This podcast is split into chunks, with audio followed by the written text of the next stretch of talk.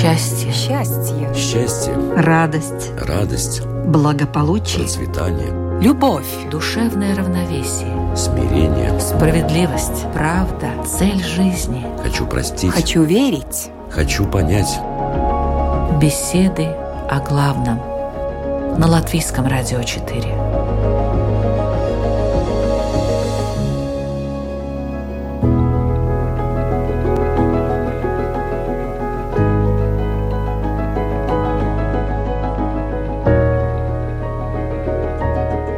Здравствуйте, уважаемые радиослушатели! В эфире программа «Беседы о главном».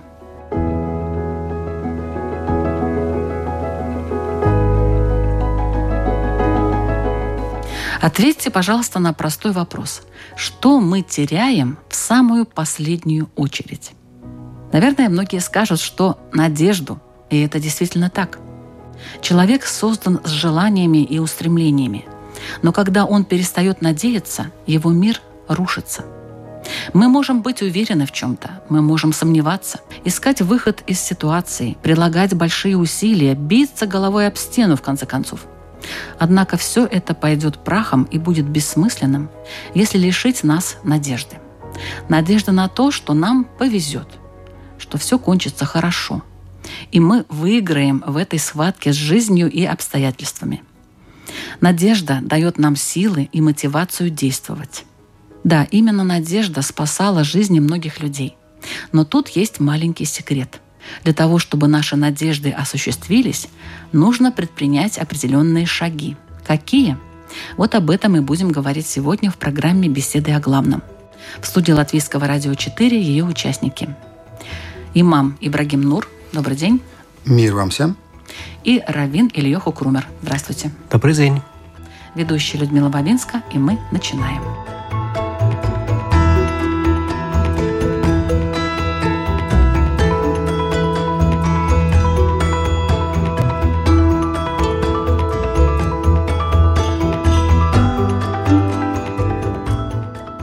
Часто ли упоминается слово «надежда» в Коране?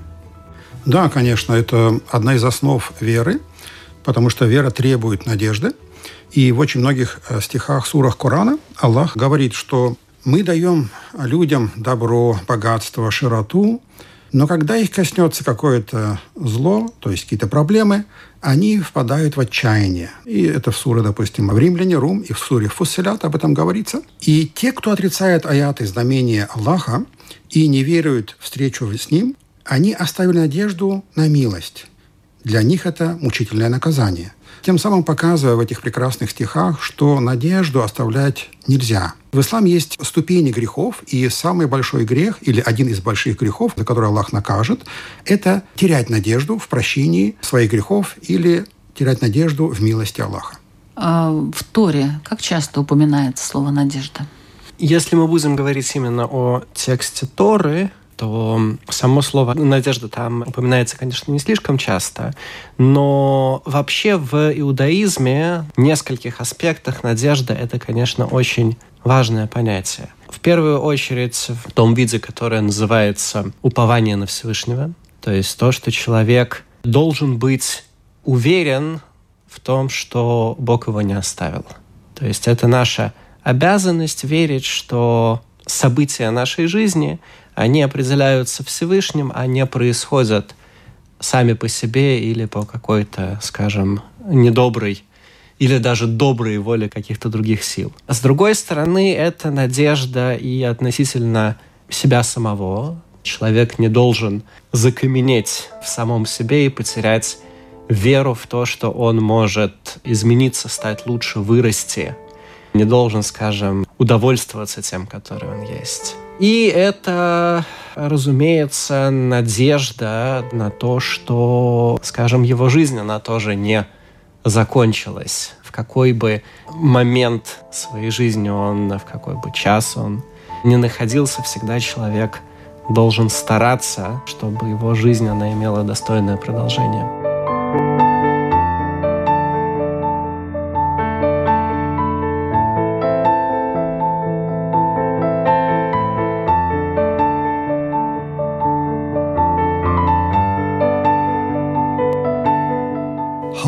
Вериджа то есть это страх перед божественным наказанием и надежда на помилование. То есть между этими двумя, как двумя крыльями, человек понимает, что он может быть и наказан, но в то же время и прощен. И это ему позволяет взлететь в высокие степени человечности. Очевидно, упование на Всевышнего – это часть общей заповеди верить в Бога, часть первой из десяти заповедей «Я Всевышний Бог твой». Кроме того, конечно, надежда – это такое хорошее качество личности, к которому человек должен стремиться, но при этом, конечно, оно тоже не свободно от э, своих дефектов. То есть? Например, человек не имеет права неоправданно подвергать себя опасности, идти на неоправданный риск, мотивируя это тем, что вот он уверен, что Бог ему поможет. Как один из примеров. А вот, скажем, надежда и вера. Что важнее, что первостепенно? Надежда рождает веру или наоборот, вера рождает надежду? Ну, скажем так, надежда – это один из инструментов, который дан Богом любому человеку. То есть даже люди, не знающие Бога, не поклоняющиеся Ему, имеют это качество, надеяться на что-то, да, что там, скажем, учитель не поставит ему двойку, не вызовет его к доске и так далее, и так далее.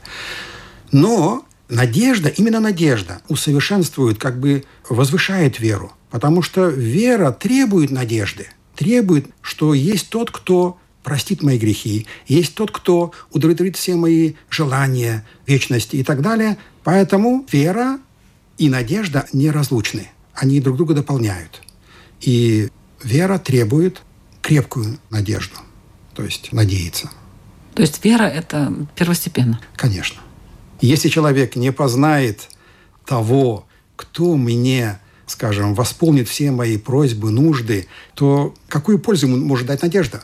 Какую точку опоры может ему дать эта надежда? Да никакой. То есть он, конечно, будет надеяться на что-то, но это что-то, как мыльный пузырь, в конце концов лопнет. И только истинная вера в загробный мир и в Творца поможет ему в этом. Ну а если это вера, скажем, такая более приземленная, есть такое, конечно. То есть э, у веры есть уровни. Чем сильнее, крепче, на тренировании вера, тем, конечно же, надежда дает больше пользы. Согласен.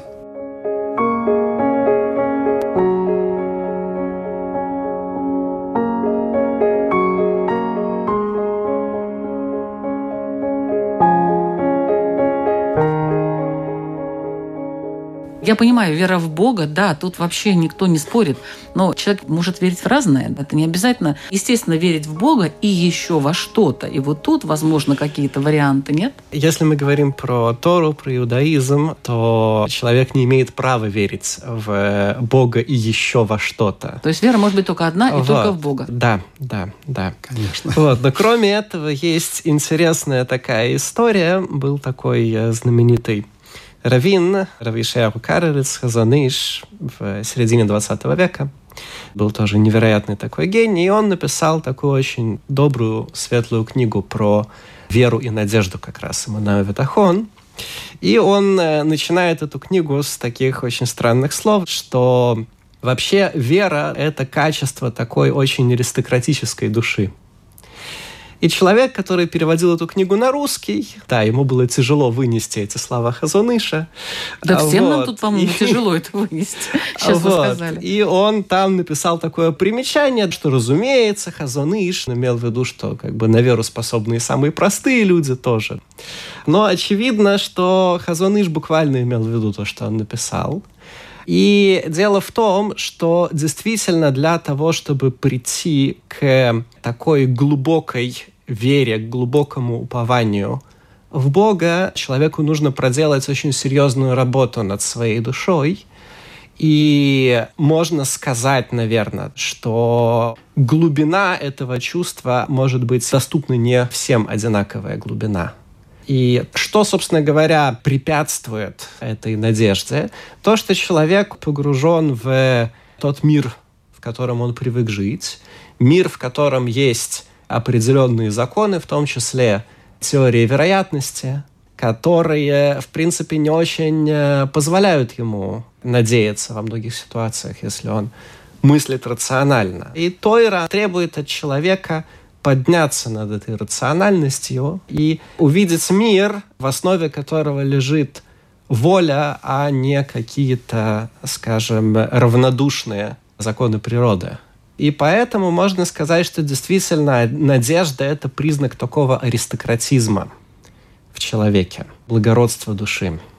В исламе, если раввин, уважаемый, имел в виду именно вот последнюю фразу, то есть это аристократичество, признак благородства души, то, конечно же, это души верующих, конечно, благородные. С этим я абсолютно согласен.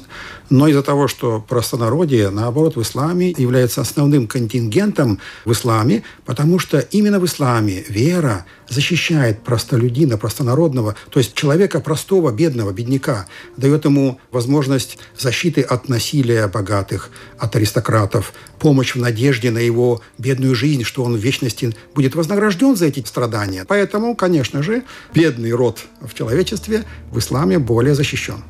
А если, как последняя фраза, это благородство души, абсолютно согласен.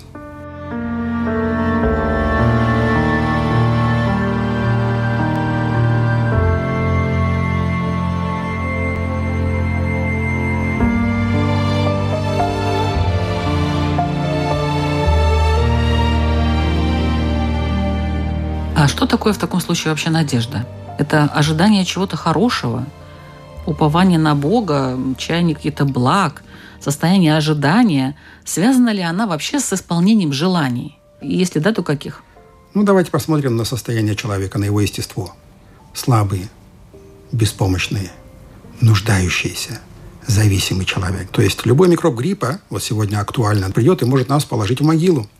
Наша слабость, лень, бессилие, зависимость от погоды, от солнца, от воздуха, от атомов и так далее показывает, что надежда, как раз-таки заложенная в человеке, это поиск лекарств от той слабости, беспомощности, надежда на что-то хорошее.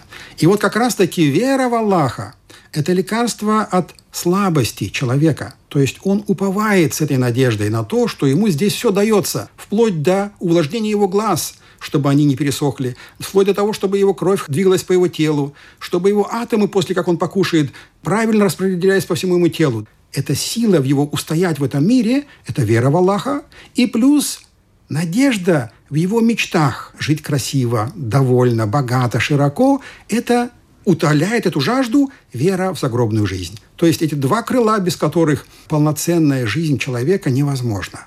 Это сила опоры на Бога и на вечную жизнь. В иудаизме также? Есть некая дискуссия относительно того, как человек должен относиться к упованию на Бога. Или это подразумевает то, что он должен, вплоть до того, что вопреки тому, что в действительности происходит, он должен надеяться и верить, что Всевышний, если он того удостоится, даст ему то, о чем он просит. Или имеется в виду, что человек должен верить в то, что то, что ему Бог дает, это и есть то, что для него на самом деле самое лучшее, самое важное и самое правильное. То есть оба эти подхода, они, скажем, имеют право на существование.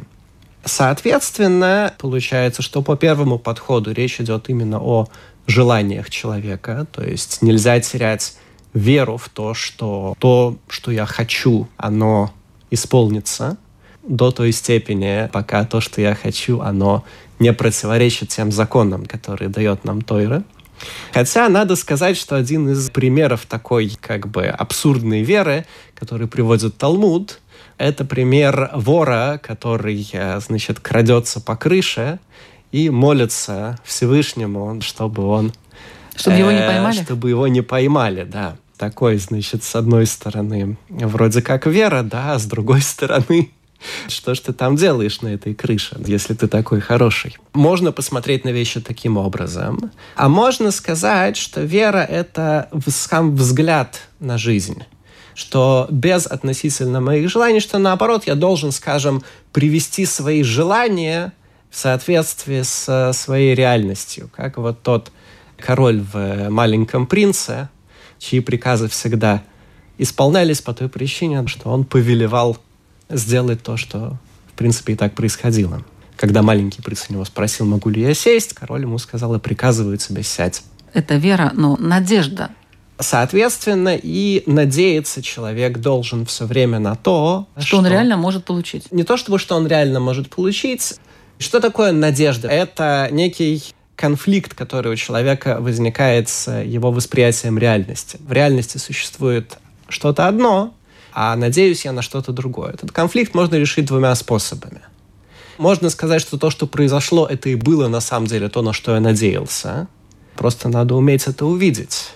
Есть э, такая история про одного раввина в каком-то местечке, у которого там произошло какое-то несчастье. И вот он э, молился, молился, чтобы Всевышний помог, и как бы ничего не происходило. Ну, в конце концов, этот раввин пришел в синагогу, сказал, ребят, ну, раз так, зачем я вообще тогда нужен? Повернулся и ушел. И когда эту историю рассказали, э, мне кажется, что, может быть, Рэбе из Пришисхи, да, или, ну, кому-то из больших тоже раввинов, он э, сказал, что, ну да, молиться, конечно, Богу мы должны. Но вот рассказывать ему, как он должен нам помогать, на это мы не имеем права. Опять же таки, это в рамках вот этого очевидно, второго подхода. Да, когда ну, это лучший вариант, когда ты получаешь, думаешь, на это я и надеялся. Нужно уметь видеть, что то, что я получил, в принципе, является ответом на мою молитву.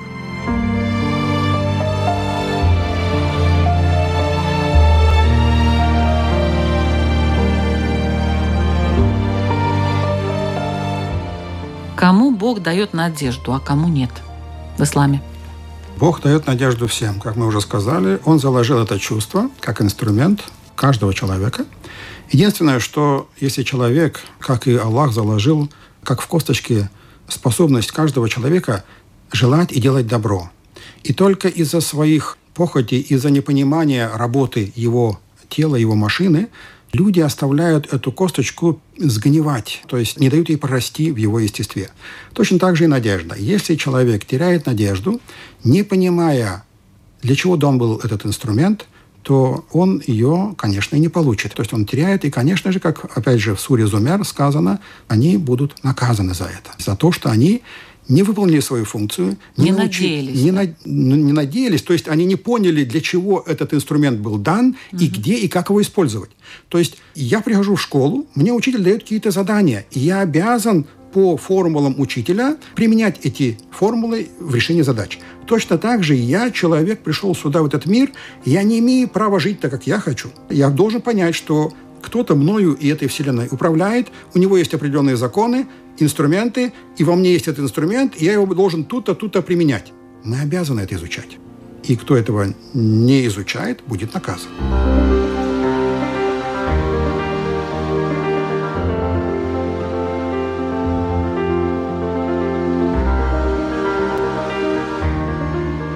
Я напоминаю, что вы слушаете программу «Беседы о главном». Сегодня мы обсуждаем тему «Как обрести и не потерять надежду». В обсуждении участвуют Равин Ильёху Грумер и имам Ибрагим Нур.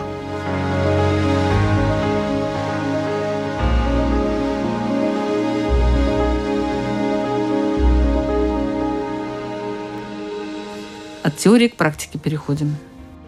Если человек упал в глубину греха, провалился, может ли он вообще надеяться? Вот есть у него такая вот возможность все-таки надеяться на что-то или уже... Не то, что может, он обязан надеяться. Потому что, как мы сказали в начале передачи, упасть в безнадежность – это является одним из больших грехов. То есть верующий человек, он обязан понимать, что есть тот, кто удовлетворит все его просьбы и надежды. И что он больше всего того, что он в этой вселенной вообще возможно. Поэтому, какой бы грех его не был, Аллах говорит, приди ко мне, я прощу все твои грехи. Главное, приди ко мне.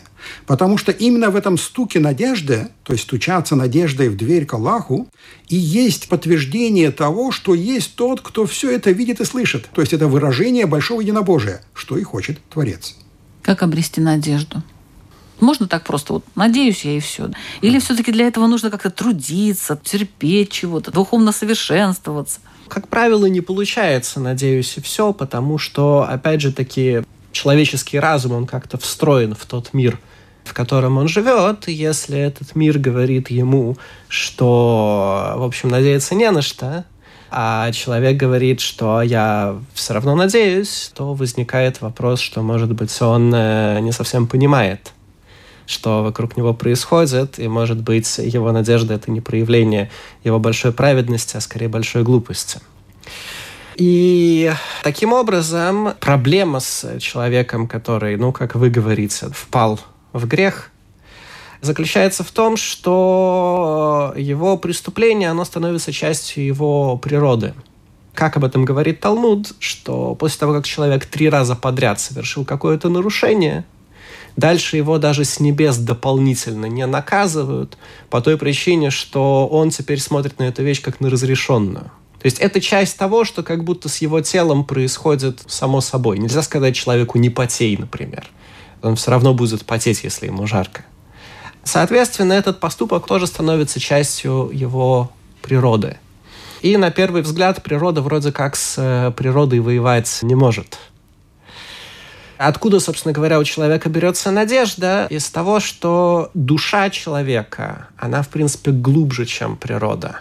Душа человека тянется наверх к Богу через все миры, там, где заканчиваются и законы природы тоже.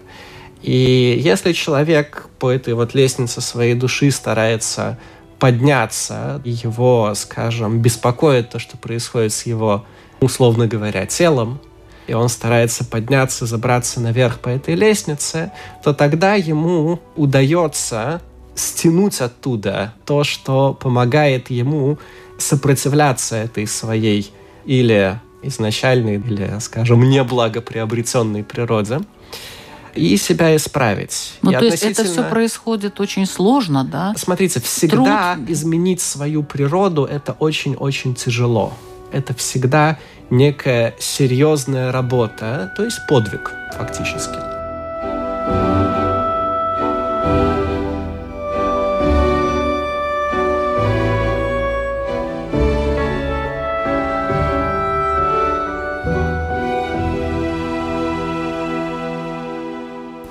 Бывают такие ситуации, когда человек настолько преуспел, к сожалению, в э, пути своем природном, что даже с небес ему говорят, что надеяться себе, дружище, не на что. То есть такое тоже может быть, да? Такое тоже может быть, и говорит Талмуд, что в этот момент человек не имеет права верить тому, что ему говорят с небес.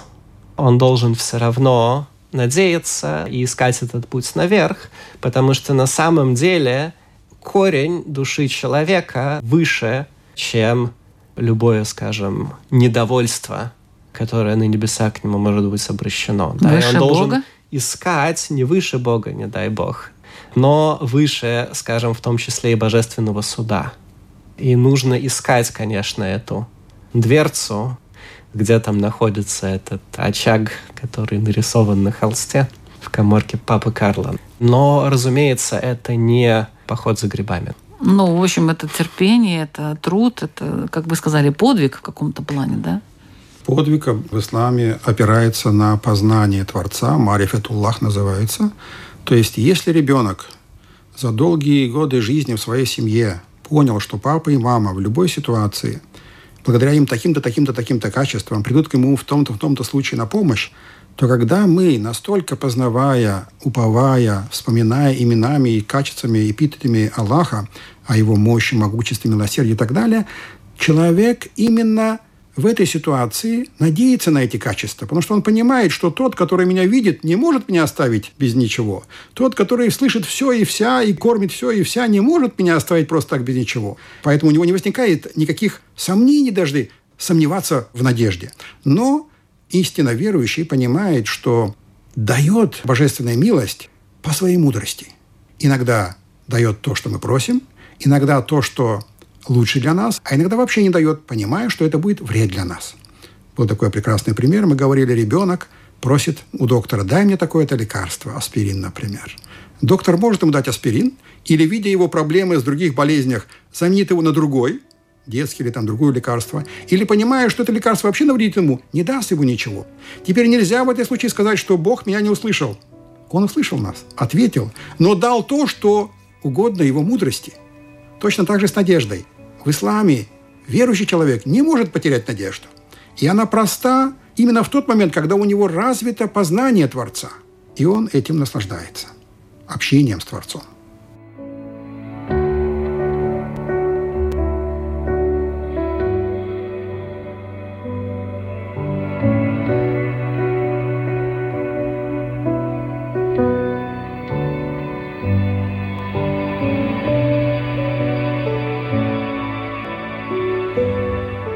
Вот есть такое понятие, как отчаяние. Отчаяние, согласно христианству, например, это состояние в человеке вызывают темные силы, так их назовем.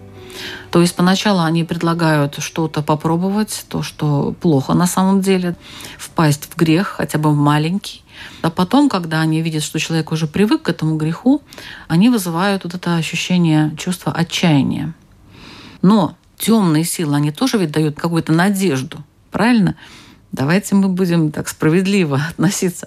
То есть не только Бог дает надежду, но и сатана дает надежду, правильно? На что? Это не надежда, конечно, ну или это надежда по-сатанински, можно так сказать. Конечно, величие Творца, его мощь и могущество несравнимо ни с чем. В исламе, в отличие от христианства, у темных сил, у сатаны и дьявола нет силы. У него есть только маленькое, как сказать в Коране, нашептывание.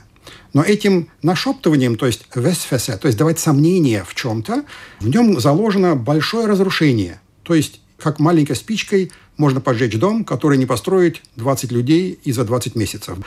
То же самое действие сатаны и его сотоварищей. Поэтому все, что они могут дать грешному человеку, который стал распутным, который перестал бороться, делать джихад со своим эгоизмом, то есть перестал вставать на молитвы, просить у Аллаха, познавать его, понимать свою суть прихода сюда, конечно же, эти темные силы, нашептывая ему, да, ты так и так уже все, ты там уже алкоголик, там зачем тебе вставать. И надежды они не дают. Единственное, у него получается состояние у грешника, что за место надежды страх – страх перед тем, что его накажут. Но он не может выйти из этой ситуации, значит, если он совершает грех, ему будет противно или неохотно, чтобы этот грех кто-нибудь увидел. Например, существование ангелов или духов. И поэтому при любой возможности он будет цепляться за веточку, когда кто-нибудь скажет, что ангелов нету. Да-да, их нету. И тем самым попадает в еще больший грех из-за нашептывания этих темных сил. И этот несчастный не понимает – что от отказывания небольшой такой трудности, то есть в долге поклонения, он впадает с отрицанием в большой грех, то есть как бы убегая от укуса комаров, попадает под укусы змей. И тем самым ему открываются двери в преисподнюю.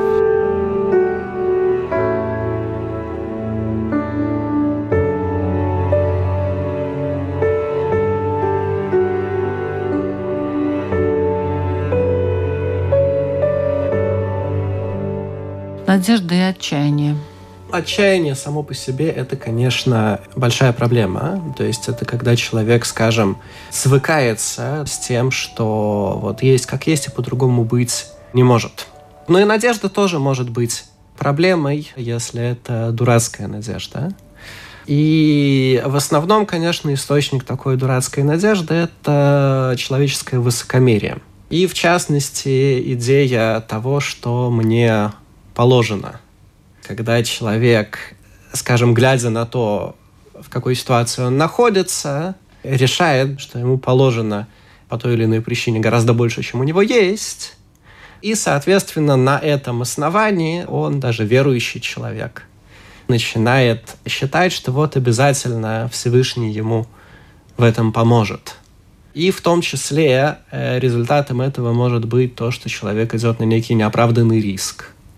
Мне кажется, что часто то, что люди становятся жертвами э, всякого мошенничества, мошенников, которые обещают им э, всякие золотые горы, корнем этого тоже является идея того, что мне положено.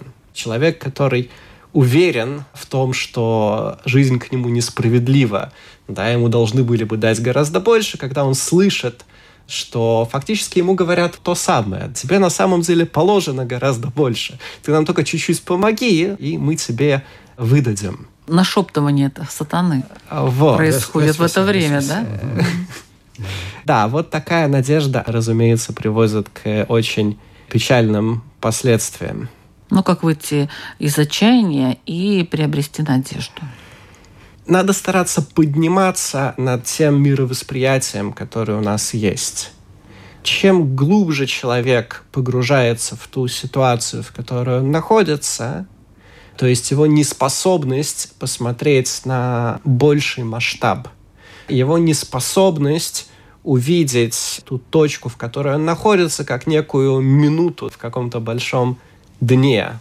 Его неспособность увидеть, что те закономерности, которые ему кажутся нерушимыми, являются частным случаем какого-то гораздо большего закона, который в другой ситуации может дать совсем другой результат. Но как это сделать? Это только Мюнхгаузен мог себя за волосы вместе с конем вытащить из болота. Поэтому мы говорим, что это подвиг, да, действительно, и как говорил Мюнхгаузен в фильме Марка Захарова, каждый человек просто обязан делать это время от времени. Надо тащить себя. Во-первых, нельзя давать себе погружаться в это отчаяние. И в этом, разумеется, помогает молитва разумеется, помогает учебу. Но у каждого человека у него какие-то свои есть рецепты, как правило, что приносит свет в его жизнь. Надо искать этот свет, и надо его держаться. В исламе немножко попроще. Там не предоставлен никто самому себе. У нас четко распределены границы. Какие чувства и где мне использовать, как мне поступать в такой-то такой ситуации. То есть, конечно, мы не можем это подобрать как шаблоном под все, но это будет как формула, где я могу примерно беря из Корана, из истории предыдущих пророков, Ноя, Авраама, Моисея, Иисуса, мир им всем, да, и также Мухаммад, мир ему, своими хадисами, выражениями, стихами Корана показывает нам примеры, как и где поступать в какой ситуации – то есть как не опуститься в эту безнадежность, какие причины нужно избегать, чтобы этого не сделал. Если ты вдруг это совершил, как попросить прощения. Поэтому ислам настолько она уникальная религия, что она полностью показывает, как и зачем и с чем тебе выходить из этой безнадежности. Перейдете в ислам? Вы меня спрашиваете? Да. Смотрите, как все просто. Ну, во-первых, кто сказал, что должно быть просто? Во-вторых, слава богу, если людям это помогает –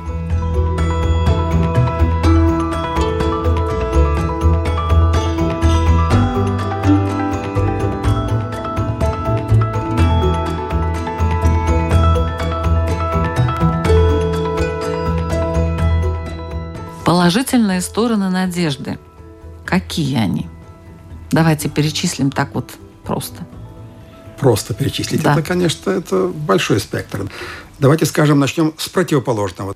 То есть надежда и безнадежность. Если мы поймем негатив, тогда мы поймем, что какой большой спектр у нас остается положительных вещей. Да? Хорошо. То есть, начнем с негатива. Да? Безнадежность, отчаяние – это одна из страшных болезней. То есть человек болен – он не знает того, кто ему поможет. Тогда, не понимая и не веря в то, что кто-то ему поможет в вечности или хотя бы в этом мире, он начинает обижаться этот мир вплоть до самоубийства. То есть зачем мне жить, зачем мне что-то делать, если у меня так и так нет смысла в этом? Человек опускает руки во всем, вплоть до самоубийства. Значит, надежда, исходя из этого отрицательного, это плюс во всем. Это радость тебе в жизни. Это легкость в любом испытании. Это помощь твоей семье, твоим близким. Это надежда э, в вере на вечность и так далее. То есть все, что хорошее может быть, связано с надеждой. Положительная сторона надежды. Надежда является самым прямым проявлением веры человека в Бога. И если он э, теряет надежду, теряет упование на Всевышнего, то можно сказать, что все остальное, все остальные подвиги, в том числе, которые он совершает в своей жизни, они принимают какую-то э, другую, часто нехорошую окраску. Поэтому в первую очередь, конечно, человек должен заботиться о том, чтобы у него была надежда, и чтобы он смотрел на мир вокруг себя с надеждой, смотрел в будущее – с надеждой и с радостью, даже если вроде как это будущее не сулит ему ничего хорошего, все равно надо найти себе силы и увидеть, что на самом деле это будущее, это вот и то, что должно произойти. Ну, вот, То есть своего рода, можно сказать, стимул во всех твоих деяниях, правильно же? Да? То есть это стимул будет у тебя.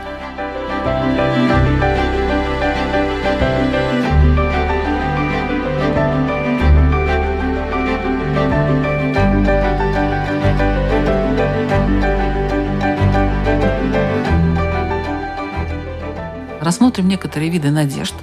Ну, допустим, ложные надежды. Как и почему они возникают? Ложные надежды – это возникает только от того, что у человека нет понимания того, кто ему поможет в чем-то, значит, у него либо нет веры, либо слабая вера, тогда эта ложная надежда, практически ее можно описать так, это болезнь сердца и души. То есть, когда человек поддается не сопротивляясь со своим естеством, своим желанием, своим прихотям, и желает что-то, что не осуществить, или сверх его, как уже правильно сказал Равин, да, сверх его желаний, да, что ему что-то кто-то обязан. Тем самым это просто болезнь сердца и души, которую нужно лечить. Оправданные и неоправданные надежды.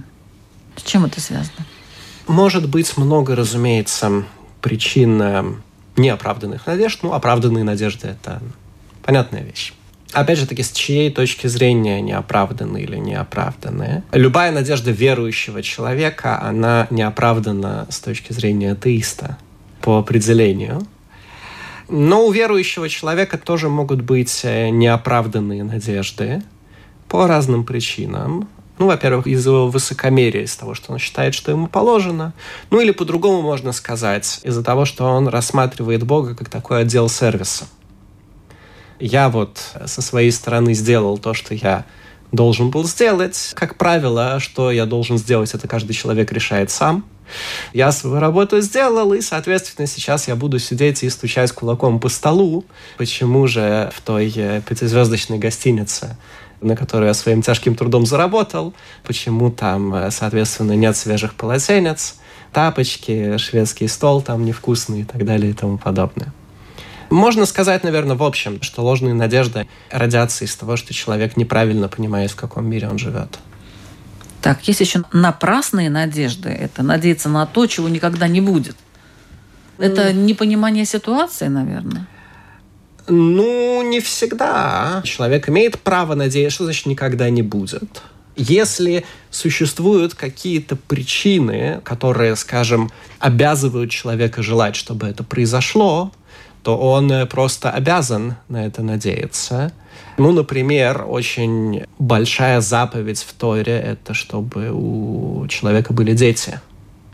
И даже если по каким-то медицинским причинам понятно, что как бы этого не должно произойти, к сожалению, все равно человек обязан надеяться, что тогда произойдет, и что Всевышний он сделает для него чудо, как, например, рассказывает наша традиция, что у многих из наших праотцов, Авраама, Сары, у них были серьезные биологические причины, по которым они не могли иметь детей. И тем не менее, поскольку они этого хотели и молились об этом, слава богу, так как бы вот все мы появились. Да, и вот, кстати, бывает такое, что у человека обнаруживается какая-то тяжелая болезнь, и врачи отказываются уже, говорят, что мы ничего сделать не можем. И есть такие случаи, не один, когда люди просто вымаливают, вымаливают жизнь этого человека просто своими молитвами. То есть уже никто, никто уже не верит, напрасно вы типа надеетесь, все уже, до свидания. Ну все, человек умирает. И вымаливают, человек продолжает жить. Вот они хотят, вот, допустим, родители для своих детей своей любовью и бесконечными молитвами, и очень искренними, вот они вымаливают это. Да, нельзя ни в коем случае отчаиваться в таких ситуациях, несмотря на то, что это очень-очень тяжело. Как говорит Талмуд, даже если у человека на шее лежит острый меч, то есть палач готовится сделать свое дело, не дай бог, все равно он не имеет права, человек, оставить мысль о милосердии Всевышнего и о том, что ему помогут.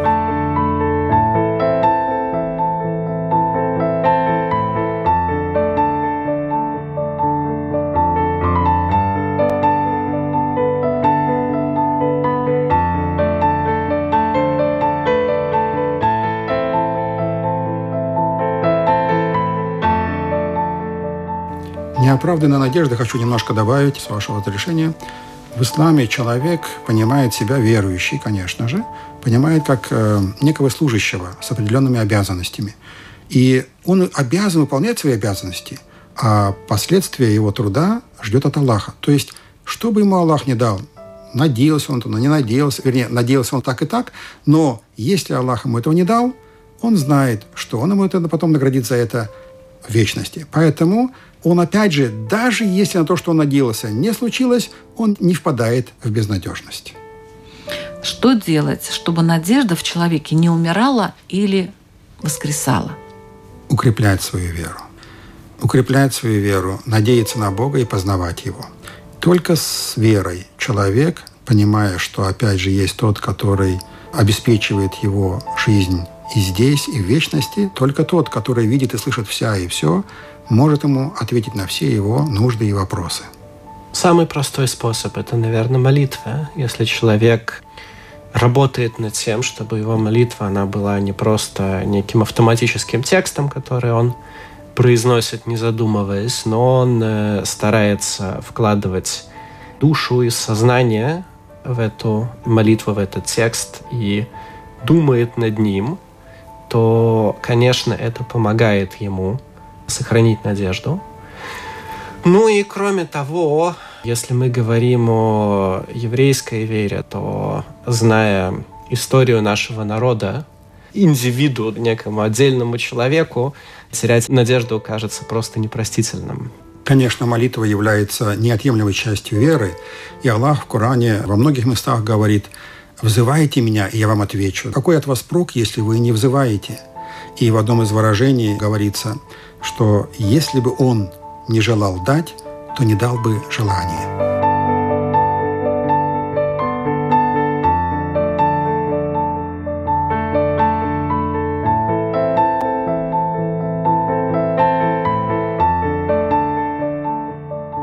Заключение ваши вопросы, уважаемые участники, согласно теме. Тему я напомню, как обрести и не потерять надежду. И свой вопрос для радиослушателей задает имам Ибрагим Нур. Что такое человек и каким он должен быть? Такой вопрос. Спасибо. Свой вопрос задает Равин Ильёху Крумер. Есть э, такая история в Талмуде. Был такой Хуния Магаль, большой праведник. Однажды в неком месте долго не было дождей. Они попросили, чтобы он помолился. Он пришел, помолился. Никакого эффекта. Тогда он взял, нарисовал вокруг себя круг и сказал, я вот с этого места не сойду, пока не пойдет дождь.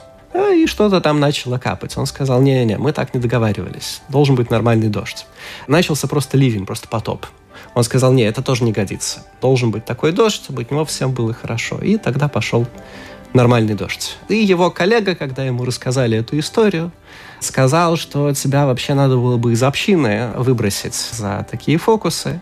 Но что с тобой сделать, если ты как ребенок, который перед своим отцом проказничаешь, а он тебе улыбается? То есть, с одной стороны, вроде как говорил Рэб Першисхин, мы не можем навязывать Всевышнему тот способ, как ему нам помогать. С другой стороны, как найти вот это вот ощущение ребенка, который проказничает перед своим отцом, и отец умиленно улыбается, и вот идет тот дождь, который должен идти. Спасибо. Это была программа «Беседы о главном». Мы звучим каждую среду в 2 часа дня. На Латвийском радио 4 нас можно слушать также и в подкастах. И из одной проповеди я хочу прочитать такую выдержку. «Во всех искушениях надо уповать на Бога. Когда человек, сражающийся, видит свою немощь, понимает, что только Бог поможет. То есть тот, кто испытан, кто претерпел, тот получает надежду. Перенести испытание с благодарением, но без внутреннего труда это невозможно. Праведность дает почувствовать надежду, богобоязненность – основы для надежды. Ведущая Людмила Лавинска. Всего доброго. Счастье. Счастье. Счастье. Радость. Радость. Благополучие. Процветание. Любовь. Душевное равновесие. Смирение. Справедливость. Правда. Цель жизни. Хочу простить. Хочу верить. Хочу понять. Беседы о главном на Латвийском радио 4.